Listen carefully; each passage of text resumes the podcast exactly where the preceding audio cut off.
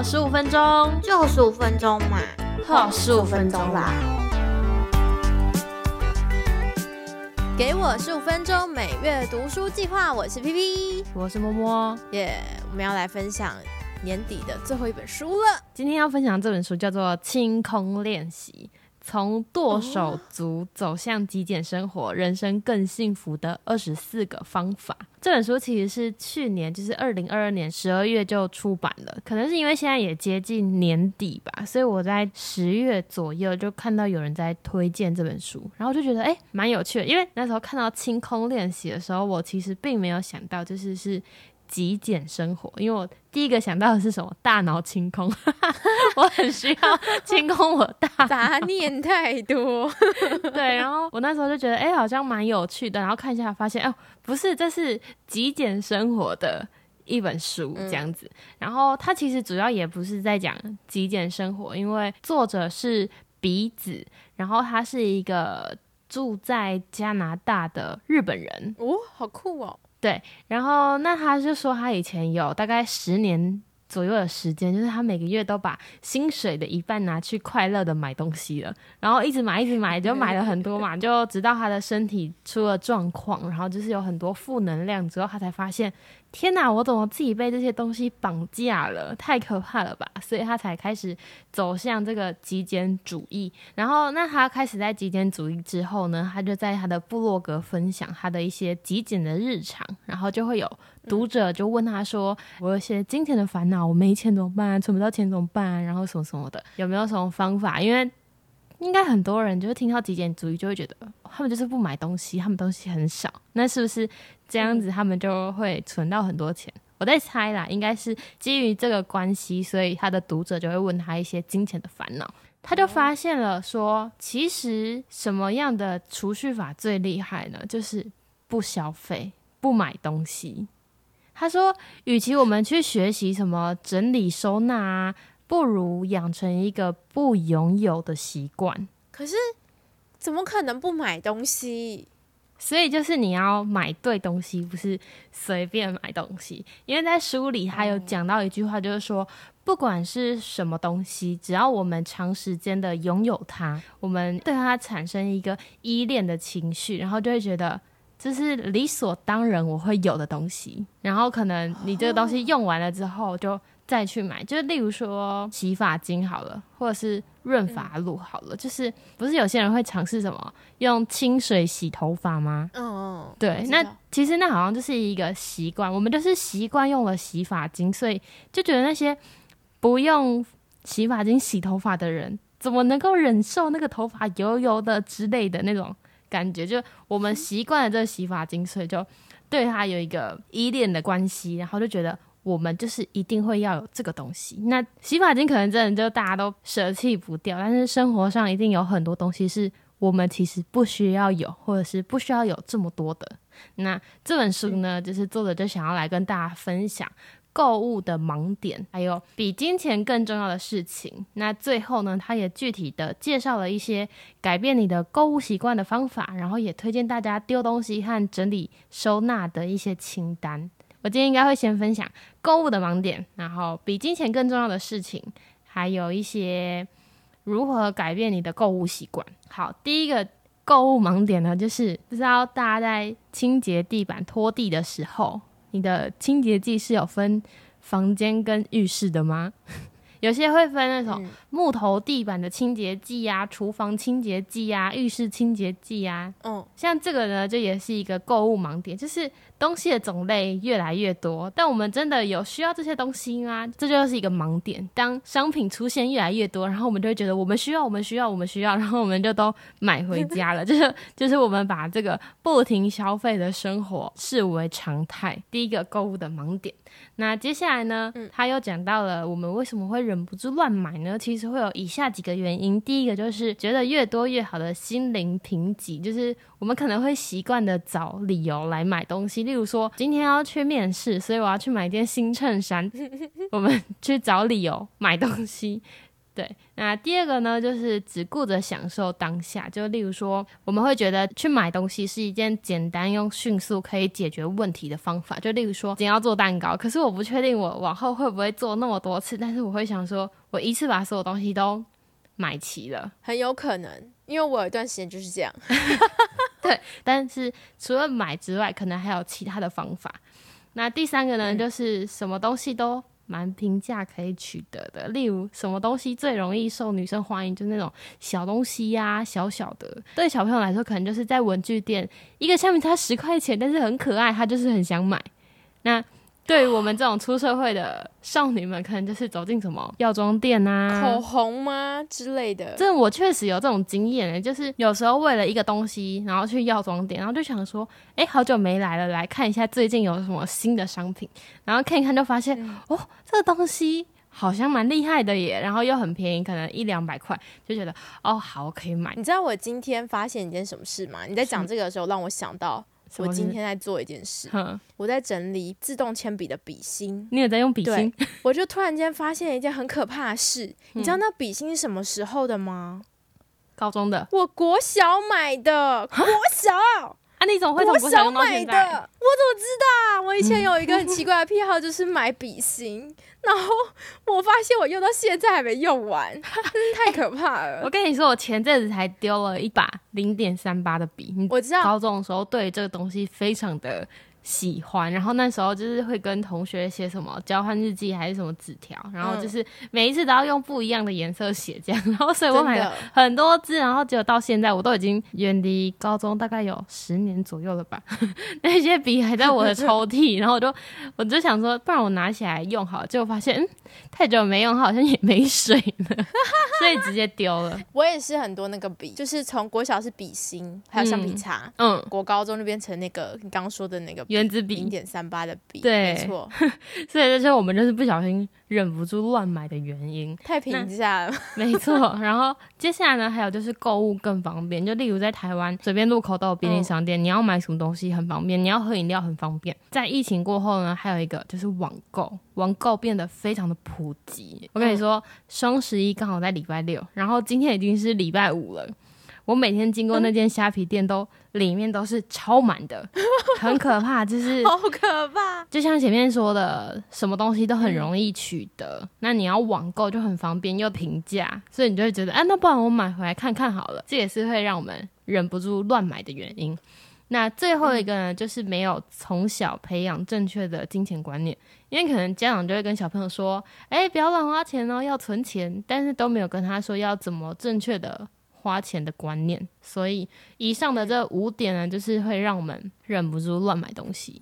看来我们两个就是好像都有重的感觉，乱买东西，没错，都有这个坏习惯。那在探讨就是购物盲点呢，还有一个是心理需求。心理需求有几个呢？一个是同温层的期待与压力。我不知道你会不会有？诶，我其实有时候会有一点，例如说，我觉得。哎，身边好多人在做美甲，我就好想要去试试看。可是其实我是一个很低调的人，我不太喜欢别人发现 我身上有什么不一样。但是心里就会觉得，可是大家都有做，我好像该去做的感觉。我比较不会因为同温层，通常都是哦，我想做就去做这样。所以我不是因为别人有做，然后我才去做。嗯，然后还有就是想要和别人不一样，这个我比较，这个我觉得有。你有啊？就是因为我会有那种舞台的机会，嗯，会为了那一个时刻去买衣服，然后会为了那个时刻去做造型，嗯，可是好像觉得蛮值得的，就是那一场表演需要。对，可是它可能也会变成你说的某一种某一种满足自己心理的需求。对，OK，那接下来呢，讲这个其实我好像蛮长，就是想要解决负面情绪。我可能在吃吧，对我也是。我 我想到解决负面情绪，就是可能心情不好的那一天会多吃了一点，对。然后还有不想吃亏的心态，就例如说，可能你经过什么特卖会之类的，你不想要错过。然后呢，还有就是逃避现实，这个我就比较还好。逃避现实是怎样？什么一种？他说，例如说，你就是现在有事情要处理，但是不想要面对的时候，你可能会把这一段时间拿去花钱哦。那我懂了。怎么说？就是不想做事的时候，就会开始划网购，就是看那个购物车，看那购物清单，然后划着划着，哎哎，什么时间又过了？这样，对对对，差不多就这种感觉。那那我也了解了，我懂了，我懂了。好，然后最后一个是享受无所不能的错觉，这个我有时候会有，就是例如说今天出去逛街的时候，然后可能我平常不会买这么高单价东西，或者是它没有在我的预算之内，但我就会觉得我买下来就代表我是有能力的人。哦，这我第一次听说，哎，这个想法从来没有出现在我脑袋里过。真的假的？可是我有时候会这样。真的。可是我觉得有一个原因是因为就是会设一些预算，所以其实别人觉得哎可以买东西，我可能会觉得不行，超过预算了。所以当我把它买下来的话，我就觉得我是有能力做这件事情的人。是因为我都没有在设预算吗？嗯，不知道。但是我比较不会有这个想法，是因为有可能是因为我觉得我本来就无所不能。OK，反正就是这些原因是就是大家。在购物上的一些心理需求，作者觉得我们会乱花钱呢，其实是就是想要抒发压抑的心情。但是如果啊，我们可以依照自己的价值观生活，就不会再随便购物。那什么叫做依照自己的价值观生活呢？就是只做你珍惜然后真正重要的事情。做这种事情的话，你就会打从心底的有一种热情。然后用不完的精力，然后你可以感觉到你的生命的意义，这样子就是你真心喜欢的事情。那为什么？为什么？为什么大部分的人都会忍不住乱买？其实就是因为我们的生活方式和价值观在不同的线上。所以作者就会带大家来讨论，为什么我们没有在线上呢？可能有两个原因，一个是从来没有想过自己重视的是什么，那第二个是没有审视过自己在意的究竟是什么。所以在书里面呢，他就邀请大家来探索一下，到底什么事情对你来说是最重要的。那他也告诉我们在探索的时候呢，尽可能的对自己诚实，因为你重视的这件事情，不管是好还是坏，你都不需要批判自己。可是不管是好还是坏，你都要把它写下来。写下来之后，你才可以理清你自己真正喜欢的事情是什么。找出来之后呢，就从里面选三个完全不能妥协的这三个。就是你的核心价值。那当我们知道自己的核心价值之后呢，我们生活就可以尽可能的依照这三个核心价值去过的话，那每天都很开心。这件事情我觉得有点有点难，我觉得很难。我只是在想，有没有可能还有一种，他知道他的喜喜好的东西是什么？但是迫于现实无法去做，嗯，然后产生出那个为什么迫于现实你没办法去做呢？会不会是因为你一直把自己局限住？其实你是可以去做的，也许是，嗯，后面会讲到，就是当我们找到。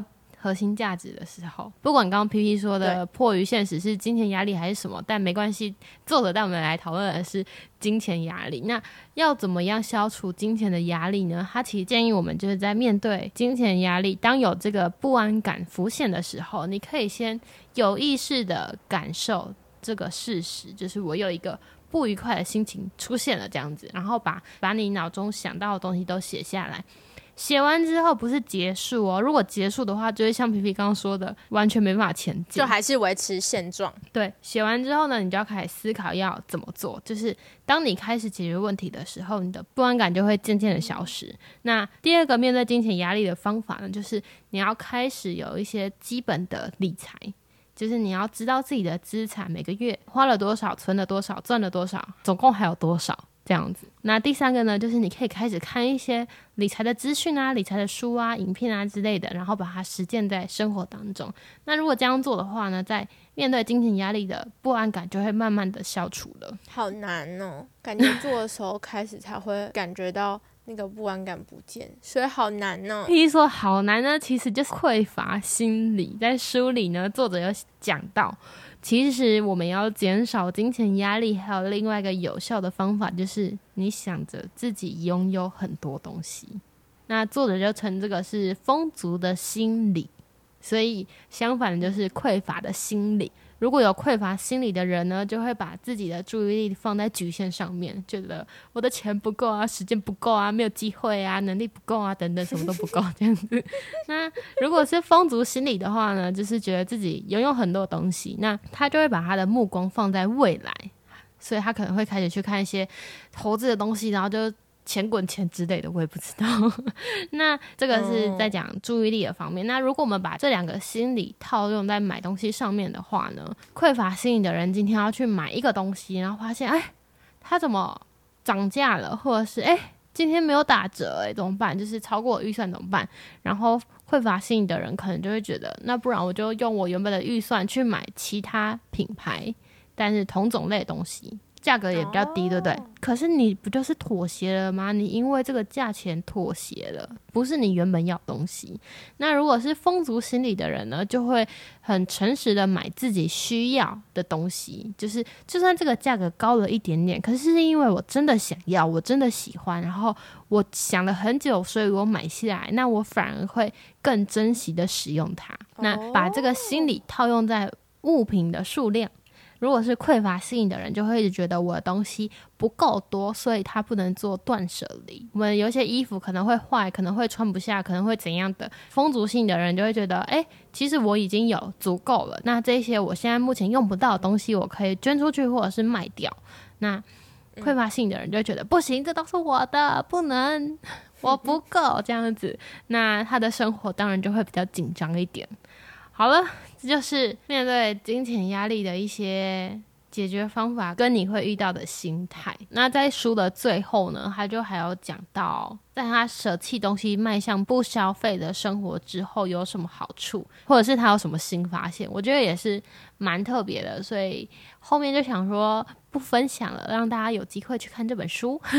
好哦，这应该是我今年看的第二本跟极简生活有关的，因为上一次看的是。不消费的一年，然后再加上今天这个清空练习，我就突然觉得，哎，好像是不是该来做点什么改变？就是如果你有去听我们十月的 B 面的我的话，就会知道我面临了什么的困难。所以呢，我们就决定在明年开始做点。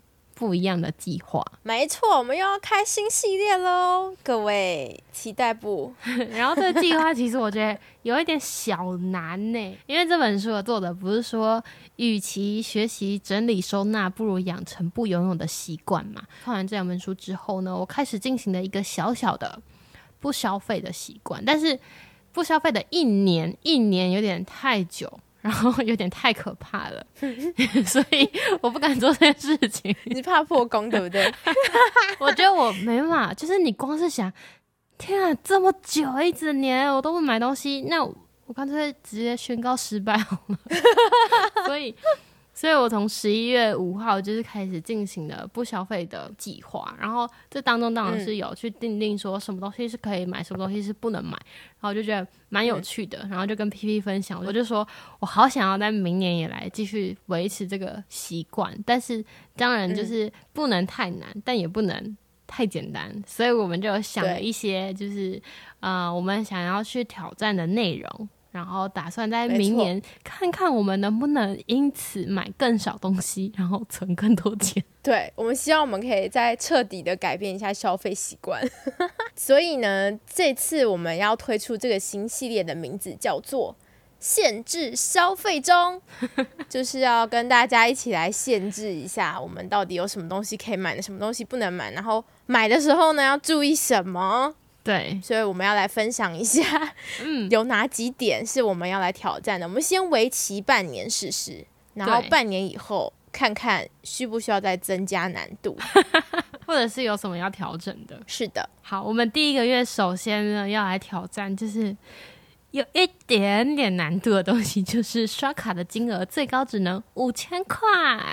这东西我必须说，对以前来说我不觉得难，但我现在觉得好难哦。这位小姐她在今年开始学习信用卡的 消费，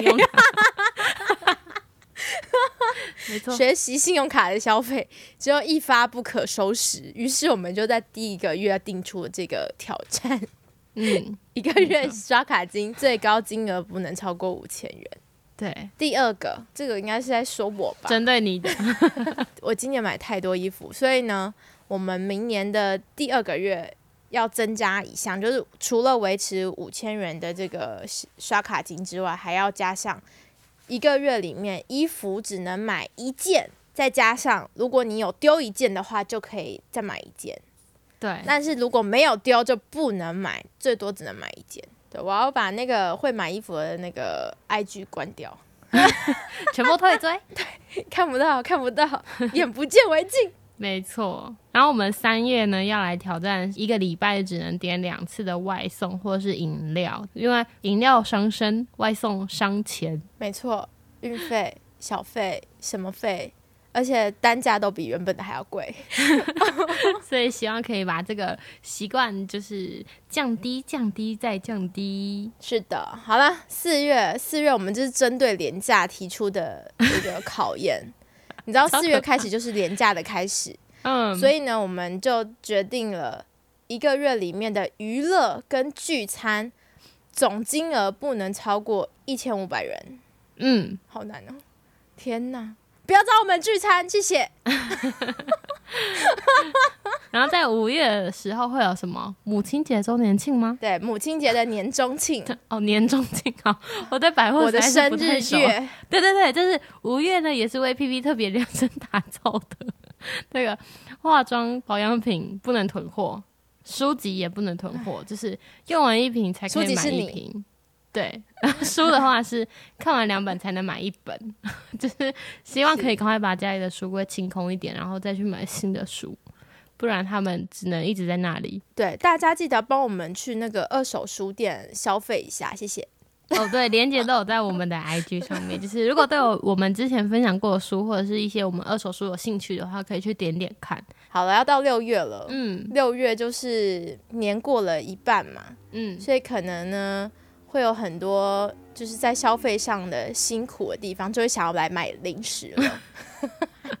所以呢，我们决定六月开始，零食饼干每个月不能超过两百元，是每个月哦，全部加起来不能超过两百元，这是减肥计划吧？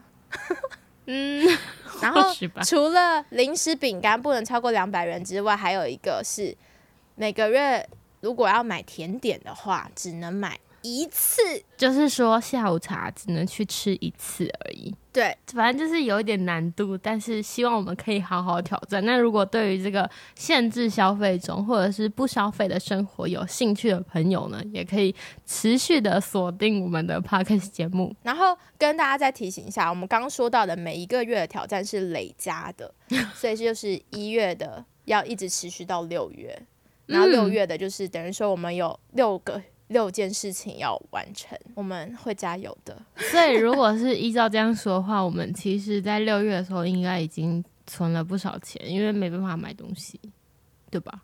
对啊。所以我们六月来见真章。好，可以，可以。就是以这这几个月下来存了多少钱？对，我们可以顺便来分享一下。哎，突然觉得好有希望哦。啊，哎，如果都没存到钱嘛？啊，不要不要 leave like，我们会存到钱的。对。好吧，那我们这一集节目就到这里了。如果喜欢我们的朋友呢，记得要到我们的 IG 去帮我们留言，然后呢，告诉我们你的一些心得。别忘了要持续追踪我们，一起跟我们限制消费中吧。希望可以听到大家这几个月下来的一些消费习惯，有没有跟我们一起进步，一起存到钱？嗯，那我们就下次见喽，拜拜，拜拜。